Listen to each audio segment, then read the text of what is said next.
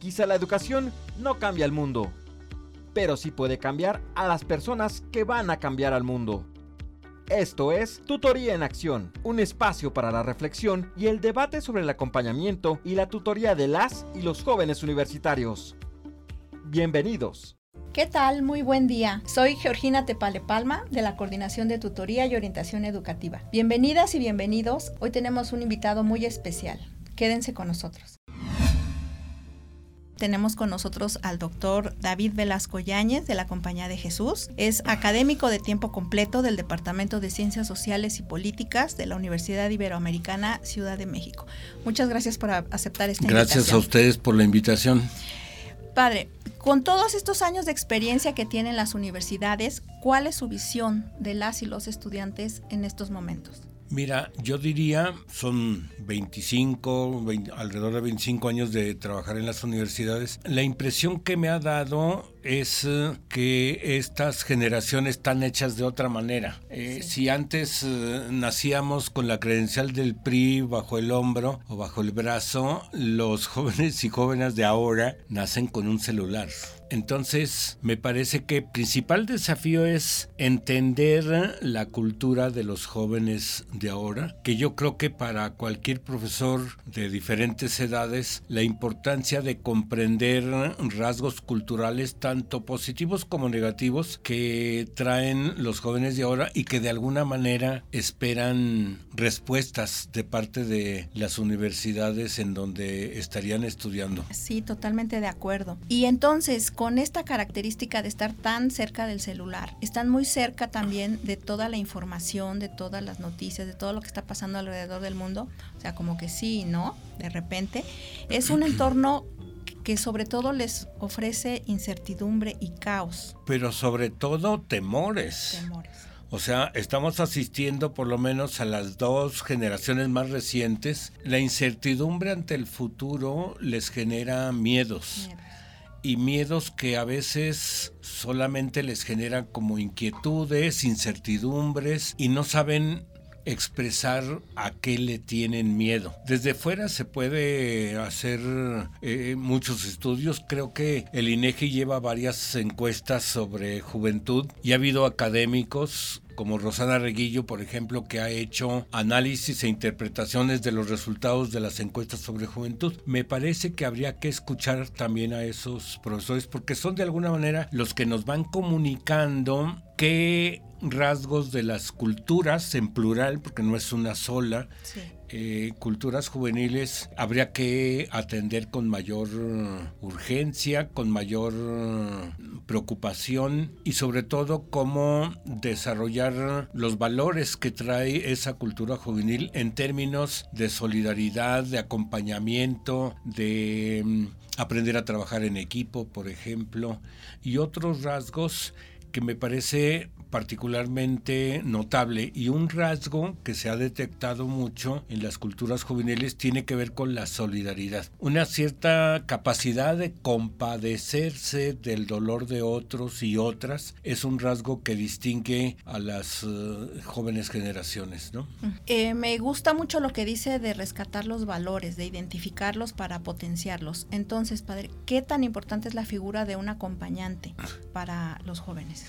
Bueno, el acompañante de, los jóvenes estudiantes fundamentalmente es una figura fraterna, horizontal, que sabe escuchar y sobre todo atiende mucho a las expresiones corporales, al lenguaje no verbal de los jóvenes, que les ayuda en dos sentidos. Uno, les ayuda a que expresen a qué le tienen miedo o que los pone triste, que les duele, y también a los valores positivos, es decir, que les eh, anima más, en donde tienen puestas sus esperanzas, si tienen alguna esperanza también, el que puedan decir que les alegra, que les entusiasma y sobre todo que los tiene en la universidad, el para qué estudian, eso me parece fundamental fundamental precisamente. Oiga, padre, la Compañía de Jesús tiene una larga y sólida tradición educativa y ya que la Ibero, como otras universidades, están confiadas a la compañía, ¿cuál cree que es la función del acompañamiento para la formación integral? Mira, fundamentalmente la expresión del padre Kolbenbach, general de los jesuitas en otro momento y ahora complementada de formar eh, hombres y mujeres para y con los demás y sobre todo formar no a los mejores del mundo sino a las y los mejores para el mundo. Eso pasa necesariamente no solo por la excelencia académica sino también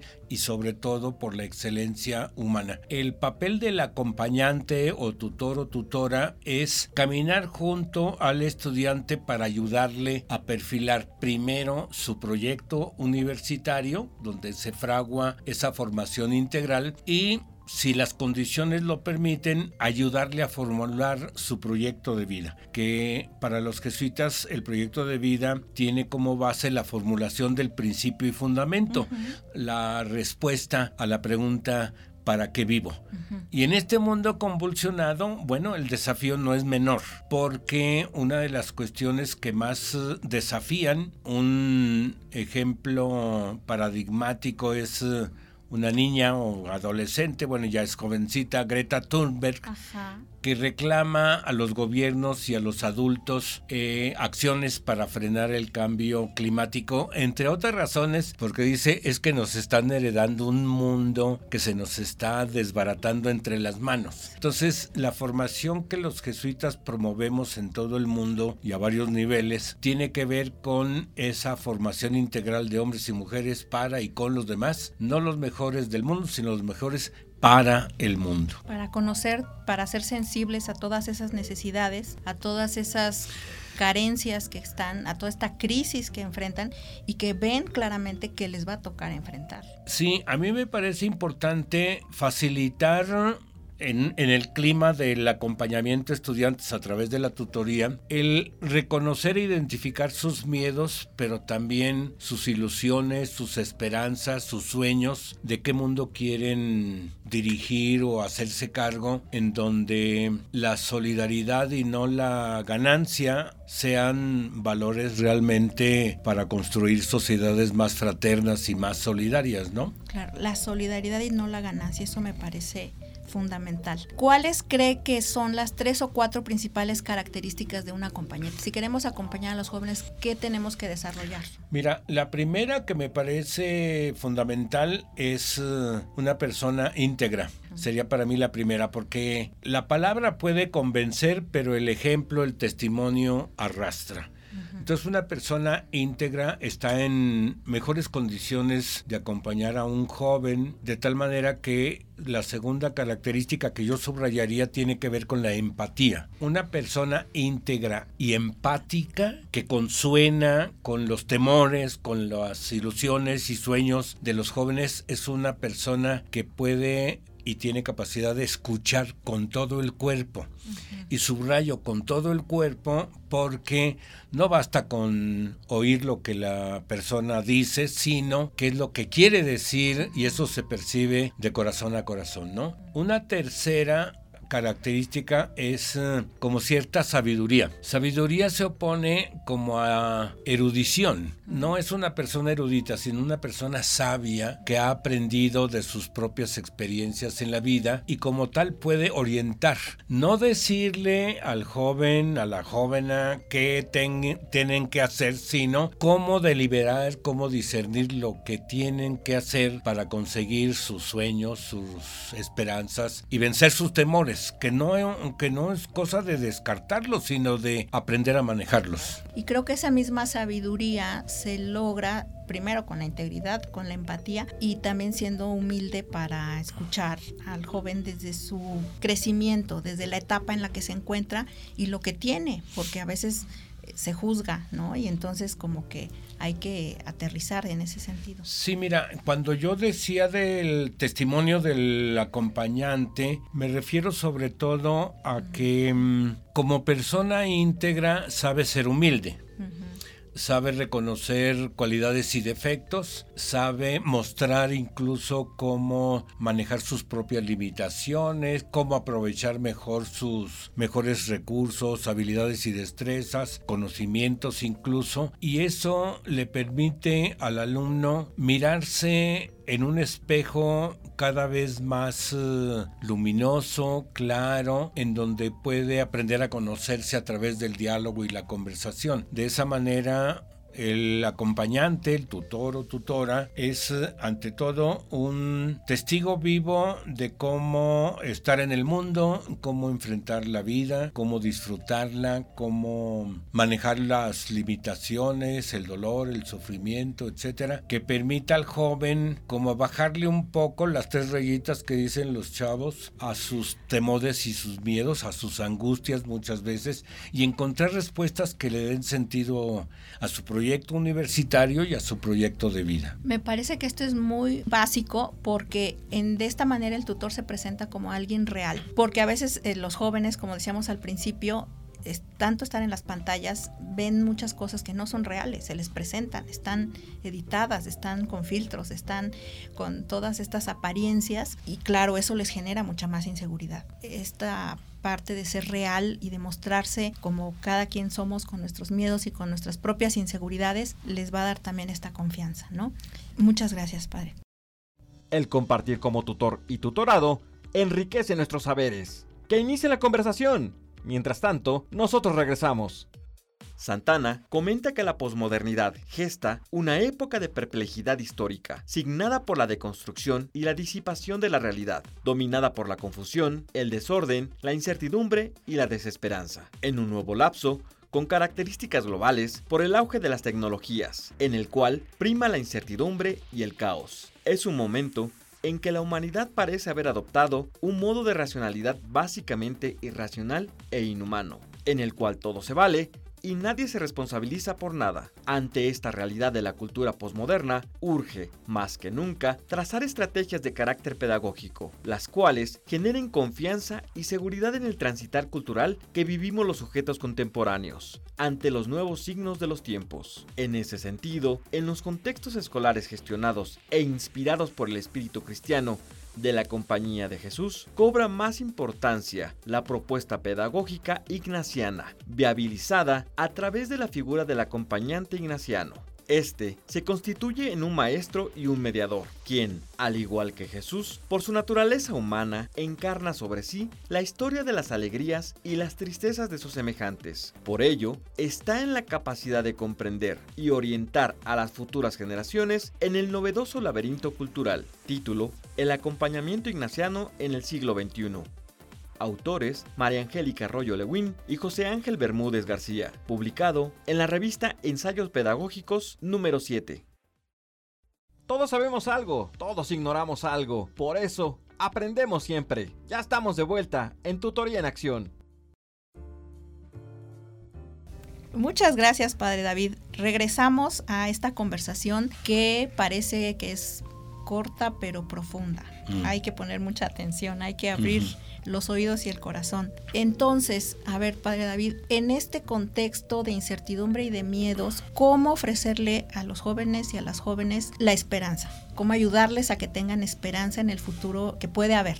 Yo plantearía dos situaciones que me parece que son situaciones que nutren, que alimentan, que fortalecen la esperanza. Eh, la primera es desde el propio acompañante, desde su persona íntegra, coherente y además eh, alegre y esperanzada. El testimonio me parece que es una manera de alimentar y fortalecer la esperanza de cualquiera, ¿no? Recientemente, y esta es una anécdota que me parece valiosa, un sociólogo español, catalán, Manuel Castells, circuló entre los conocidos un pequeño artículo poniendo en duda por la situación que vivimos a nivel mundial, la guerra en Ucrania y las otras veintitantas guerras parciales que el Papa Francisco le llamó la Tercera Guerra Mundial en partes. Dice, no hay esperanza y dan varios ejemplos y testimonios. Cuando yo terminé de leer ese pequeño artículo, yo dije como de que no hay esperanza. Claro que hay esperanza. Y se lo comenté al amigo académico también que me lo envió y le dije, ¿cómo no va a haber esperanza si hay familiares de personas desaparecidas que mantienen su lucha, que salen a buscar a otros, que construyen organizaciones, colectivos, grupos de buscadores y buscadoras? ¿Cómo no va a haber esperanza si hay pueblos indígenas en pie de lucha? Hoy, martes 4 de octubre, el pueblo Coca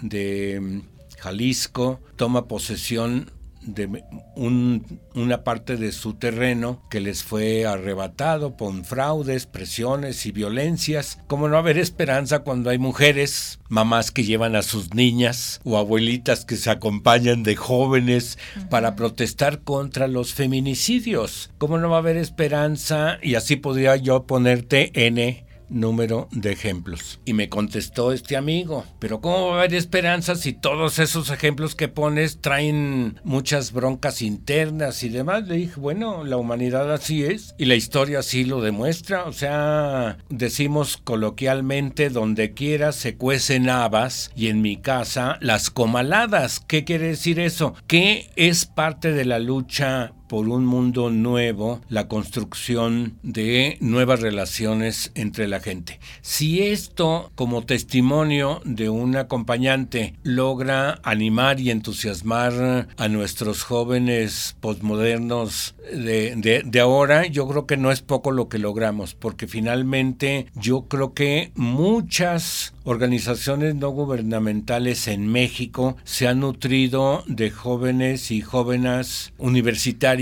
que captaron que la vida tiene sentido y que vale la pena luchar por un mundo más humano, más justo y más fraterno. Sin duda. Sobre todo porque ellos llevan eh, justamente la experiencia de haber sido escuchados y acompañados y entonces eso les mueve esa satisfacción hasta cierto punto que en algún en alguna situación de congoja se les acompañó y entonces también llevan a eso. Pero efectivamente coincido en que son solidarios y, son sensibles frente a lo que está pasando. Sí yo creo que un, un muchacho o muchacha que ha experimentado una experiencia provechosa exitosa de ser acompañado tiene la capacidad casi espontánea espontánea de acompañar a otros y a otras. Yo creo que ese círculo de acompañar y ser acompañado se puede multiplicar eh, con enorme beneficio para quienes experimentan que el acompañamiento, tal como San Ignacio nos lo ha transmitido, vale la pena y es eh, muy enriquecedor.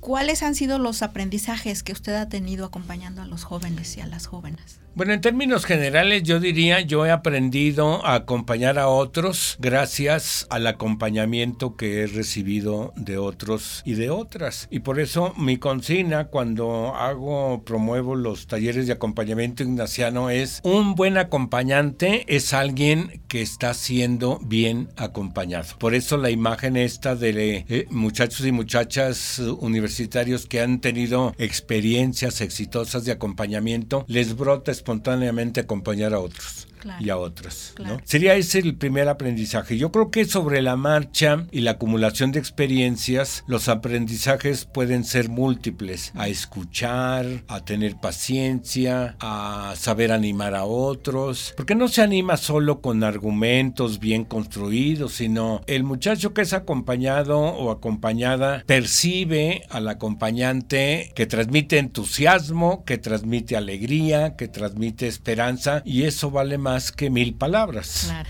Desde recibirlo con gusto, con una sonrisa, con un saludo, con una mano extendida, a pesar de la pandemia, creo sí. Sí, no, no, no. Eh, sí, ser acogedor es eh, fundamental, ¿no? Fundamental. Eh, entonces, padre, ¿qué invitación les haría a los profesores y profesoras que no se animan a ser tutores, tutoras, porque dicen que, que no es lo suyo? Yo los animaría simplemente, primero, a vivir una experiencia de acompañamiento, porque ningún profe se lanza a acompañar a otros si no ha tenido una pequeña experiencia de ser acompañado. Una simple asesoría, orientación, adiestramiento en el manejo de herramientas tecnológicas que de repente a algunos nos asusta, basta para que se anime a acompañar a otros y en el proceso de acompañar a otros y otras va a ir aprendiendo que vale la pena, que también se recibe mucho, porque finalmente el acompañante también se mira en el espejo del acompañado o acompañada y también va mejorando su conocimiento de sí mismo. Eso sería fundamental. Y segundo, que el profesor no se reduzca a su desempeño en el aula o en el acompañamiento a estudiantes en talleres, sino también a, escucharlos, que se anime, o sea, no comen, no agreden y están ansiosos de una palabra significativa, orientadora, que dé esperanza, que alimente las ilusiones y los sueños. Claro, porque es una figura importante para los estudiantes. Sí, sí, sí. Una figura importante. Padre, ¿algo más que quisiera agregar con este tema? Pues mira, yo sueño un poco que la Ibero Ciudad de México, ya sea desde tu coordinación o desde otras instancias, muchos profesores y profesoras hagan esta eh, labor de acompañamiento con la confianza de que les va a resultar eh, muy provechosa y van a aprender mucho sobre todo. Van a conocer mejor a los jóvenes y sobre todo van a poder animar y orientar a muchos y a muchas en este aspecto del compromiso solidario, de manera que sean hombres y mujeres conscientes, comprometidos y que sea un buen servicio para la gente que más lo necesita, ¿no? Sin duda, sin duda, padre. Pues muchas gracias. No, al contrario, gracias a ustedes por esta oportunidad. Ha sido un placer escucharlo. Muy bien. ¿Tiene alguna red social, algún blog, algún Facebook, alguna red donde podamos? Tengo, tengo un repositorio de todo lo que escribo y publico. El sitio es https eh, slash www.davidvelasco todo pegado wordpress Y ahí en la columna derecha están todas las eh, clasificaciones, categorías en las que tengo distribuido mi material. Libros, artículos, capítulos de libro, conferencias, pero sobre todo comentarios de radio que cada semana tengo en una estación de radio en Guadalajara, que comento los acontecimientos de la semana. Alguna vez un hermano de otro jesuita me dijo, lo felicito porque les dijo sus verdades dije, pues nomás veo, leo, digo lo que yo voy observando. y es una paginita. O sea, se lee muy rápido. Perfecto. Va a ser un gusto seguirlo y escucharlo y seguirnos viendo por acá. Muchas gracias, Gracias a ustedes. Gracias. Perfecto. Pues nos despedimos. Estoy segura que esta conversación nos deja mucho para reflexionar. Muchas gracias y nos vemos en el siguiente episodio de Tutoría en Acción. Muchas gracias por escucharnos. Tutoría en Acción es un podcast original de la Universidad Iberoamericana, Ciudad de México y la Dirección de Formación y Gestión del Académico. Agradecimientos especiales a la doctora Laura Zamudio González, directora de Formación y Gestión del Académico. Conducción y coordinación, Georgina Tepale Palma, coordinadora de tutoría y orientación educativa. Coordinación e investigación, Daniel Alejandro Álvarez Jurado, responsable del programa institucional de tutoría. Producción y postproducción, Edgar Martínez Márquez.